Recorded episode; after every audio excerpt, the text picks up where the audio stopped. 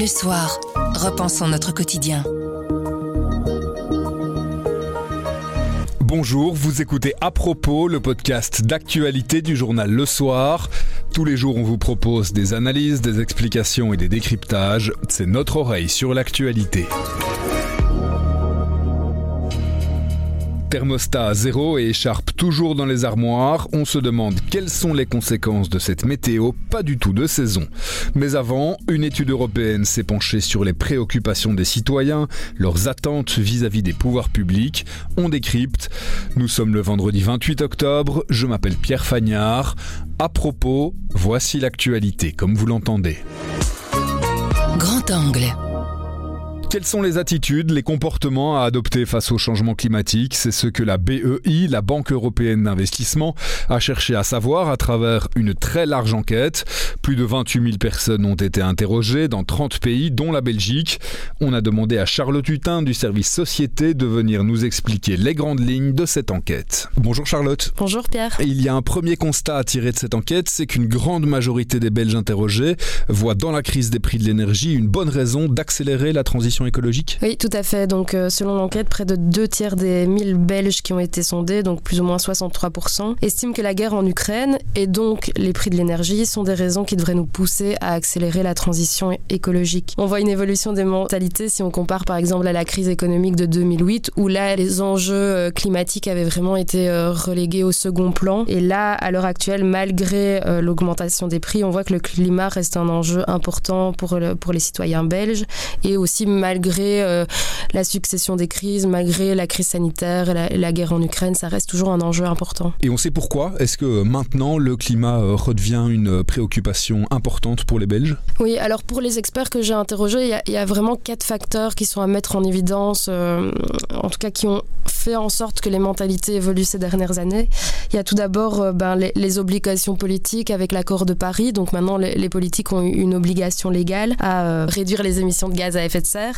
Il y a aussi tous les rapports scientifiques avec le GIEC et la communication autour de ces rapports. Il y a aussi le fait qu'on fasse depuis quelques années de plus en plus l'expérience directe du dérèglement climatique chez nous. Il y a eu euh, les sécheresses, les inondations. Donc c'est des conséquences directes alors qu'avant c'était plus un problème euh, des pays du Sud. Et enfin la dernière raison, c'est aussi toutes les mobilisations qu'il y a eu depuis 2018, euh, que ce soit avec les marches du dimanche pour le climat, les mobilisations des jeunes. Donc ce sont des éléments qui mis ensemble font en sorte que, que les mentalités changent. Ça reste un enjeu important, mais ça reste pas forcément l'enjeu principal parce que quand cette enquête de la BEI pose la question des défis principaux à relever, là ce sont les questions économiques et financières qui ressortent. Oui, c'est vrai que pour 8 Belges sur 10, c'est quand même le pouvoir d'achat qui est le défi principal de, ces prochaines années. Et c'est assez logique si on voit euh, l'actualité et la conjoncture actuelle. Il faut savoir que déjà l'année précédente, c'était pas les enjeux climatiques qui étaient en première position, c'était euh, les questions sanitaires. Après, les questions climatiques arrivent tout de même en, deuxième position. Elles arrivent devant la crise migratoire, devant le coronavirus, devant l'instabilité politique. Toutes ces questions semblent pour les citoyens moins primordiales en tout cas que, que l'enjeu climatique. Alors cette enquête de la Banque européenne d'investissement, elle ne se concentre pas que sur les préoccupations des Belges, mais aussi sur les moyens qu'ils trouveraient utiles de mettre en œuvre pour améliorer la situation. Oui, donc l'enquête, elle a aussi demandé aux citoyens ce qu'ils attendaient de la part des, des pouvoirs publics. Et là, ce qu'on voit de manière assez claire, c'est que la première euh, c'est de développer davantage les énergies renouvelables. Ensuite, ils attendent que les pouvoirs publics fassent en sorte de diversifier les sources d'approvisionnement. Et seulement en dernière position, on retrouve une réduction de la consommation d'énergie. Alors ça, c'est davantage plébiscité par, les jeunes générations que par les, générations plus âgées. Une des explications à cette dernière position, ça pourrait être que c'est vrai que le, débat euh, public et même le débat politique s'est davantage cristallisé autour de la question du nucléaire versus euh, renouvelable et, le gaz que sur une réelle réduction de notre consommation via une meilleure isolation des logements par exemple. Et pour réduire la consommation, justement, les Belges interrogés, ils ont euh, des idées, des pistes de réflexion? Oui, alors la, la première, ce serait une taxation lourde des véhicules polluants ou du transport aérien. Euh, ils sont également nombreux à soutenir l'indexation des prix de l'énergie en fonction de la consommation réelle de chaque ménage. Par contre, on voit ce, que seulement seulement un tiers des Belges accepteraient de mettre leur thermostat à 19 degrés. Alors ils sont quand même troisième au niveau euh, dans le top européen, mais ils sont quand même derrière les Français et les Néerlandais qui soutiennent davantage cette mesure. Est-ce qu'on remarque dans cette étude des différences au niveau des préoccupations en fonction de l'âge des personnes qui ont été interrogées? Alors étonnamment, dans, dans l'étude de cette année, non, il n'y a pas de différence.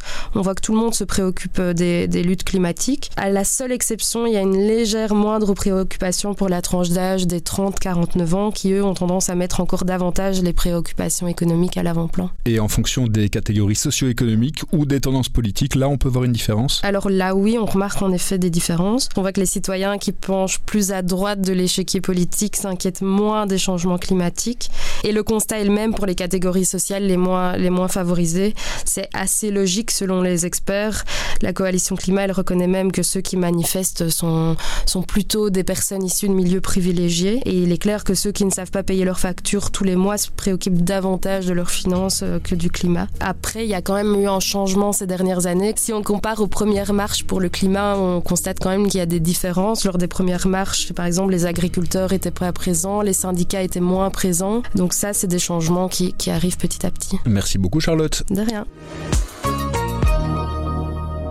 Ça n'aura échappé à personne, ce mois d'octobre a été particulièrement doux. En cette fin de semaine, les températures dépassent les 20 degrés. Alors doit-on s'en réjouir ou est-ce que c'est un signal de plus d'inquiétude par rapport au dérèglement climatique? Frédéric Delepierre du service Société s'est penché sur la question.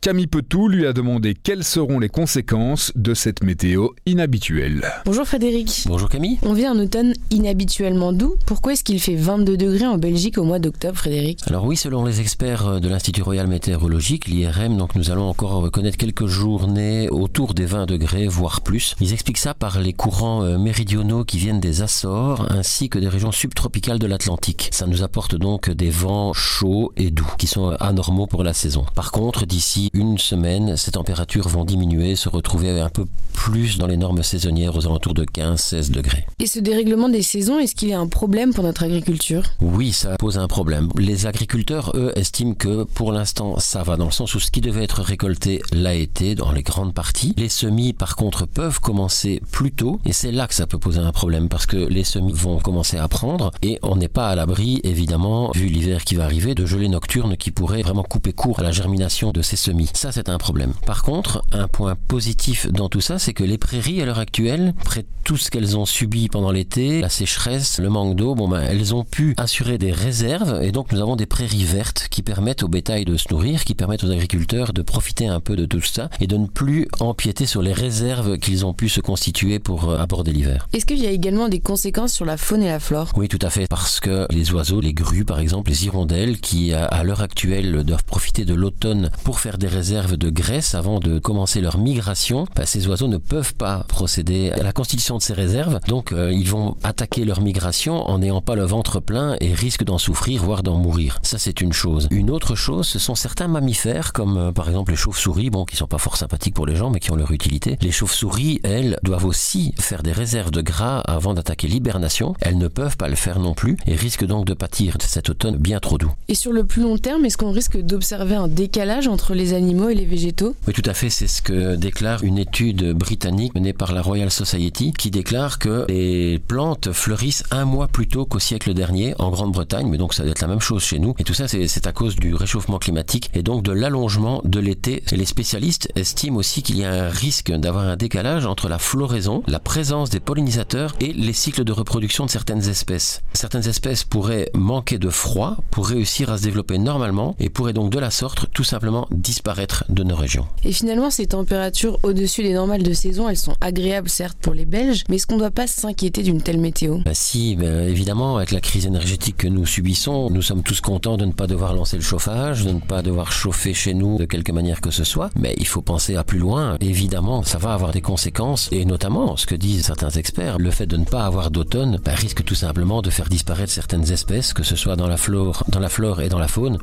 et ça, c'est dramatique. Merci Frédéric. Merci Camille.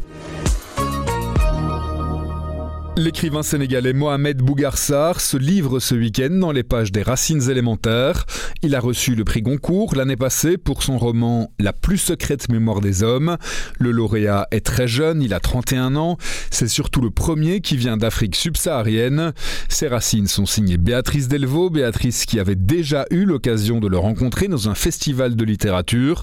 Elle nous raconte pourquoi elle a voulu réaliser cet entretien et pourquoi il faut le lire absolument. Moi, quand je vois son livre qui sort, je le lis, puis je vois qu'il a le concours, je dis mais absolument, on doit faire ses racines. Je ne sais pas en fait comment il est devenu écrivain et, je trouve qu'il faut partager tellement cet homme est merveilleux. Bonjour, je suis Mohamed Bougarsar et je ne serais pas devenu qui je suis si je n'avais pas écouté, quand j'étais enfant, les contes et les légendes, les souvenirs des femmes de ma famille. Et par femmes de ma famille, j'entends ma mère, mes grands-mères, des tantes, des cousines et tout euh, l'aréopage féminin qui a formé finalement euh, l'univers très aimant mais aussi très euh, imaginatif de mon, de mon enfance. Quand on lit La plus secrète mémoire des hommes, qui est le livre pour lequel il a eu le Goncourt, à un moment donné, il cite dans son livre une chanson, un groupe qu'il adore plus que tout, qui est visiblement un mythe sénégalais, qui s'appelle Omar Penn et qui joue dans un groupe qui s'appelle Super Diamano. Et moi, je me suis prise au jeu d'écouter, de mettre ce groupe que je connaissais pas, et je l'ai écouté presque comme bande son euh, de toute la lecture du livre.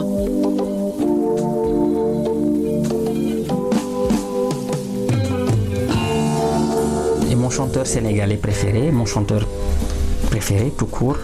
Euh, et il chante depuis un peu plus de 40 ans aujourd'hui avec un groupe mythique qui s'appelle le Super Diamono qui accompagne beaucoup les moments où je fais des pauses entre l'écriture, euh, entre deux séances d'écriture. Et c'est un, voilà, c'est quelqu'un qui me touche infiniment, dont les textes me touchent infiniment, dont la voix me touche beaucoup, et qui semble toujours euh, arriver au bon moment avec la bonne phrase, hum, la bonne intonation. Hmm, pour dire quelque chose que je ressens à un moment particulier et quelle que soit la, la chanson. Mais ce qui me restera, c'est que en fait, cet homme dit que, d'ailleurs dans l'interview, il raconte que la plaisanterie fait partie beaucoup de et l'humour de, de, de, de, ses ressorts, notamment parce qu'il est allé dans une école très élitiste, une école de l'excellence. Il retournait que deux fois par an voir ses parents. Il a dû passer un concours et il disait que dans ce genre de collectif, à la fois, on apprend beaucoup de choses. On lit des livres parce qu'on est très éloigné de tout le monde le soir, donc il a la lecture et lui est tombée dessus, mais aussi parce que le collectif et les règles font qu'à un moment donné, la seule solution face aux règles, c'est d'en rire, collectivement. Et alors, moi, je lui dis, mais c'est étonnant parce que vous, vous, aimez tellement rire, vous aimez tellement la plaisanterie, et ça fait partie de votre euh, envie quotidienne, c'est dans vos livres, mais là, les interviews que je vois de vous, et là maintenant, depuis trois quarts d'heure, euh, vous êtes vachement sérieux, c'est impossible, vous êtes extrêmement sérieux.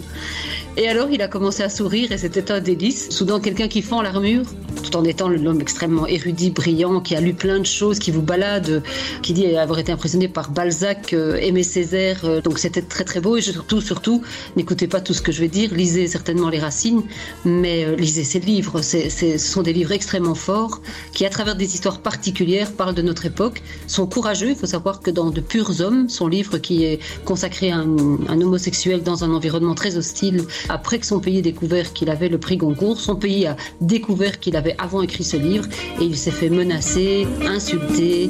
C'est un homme courageux.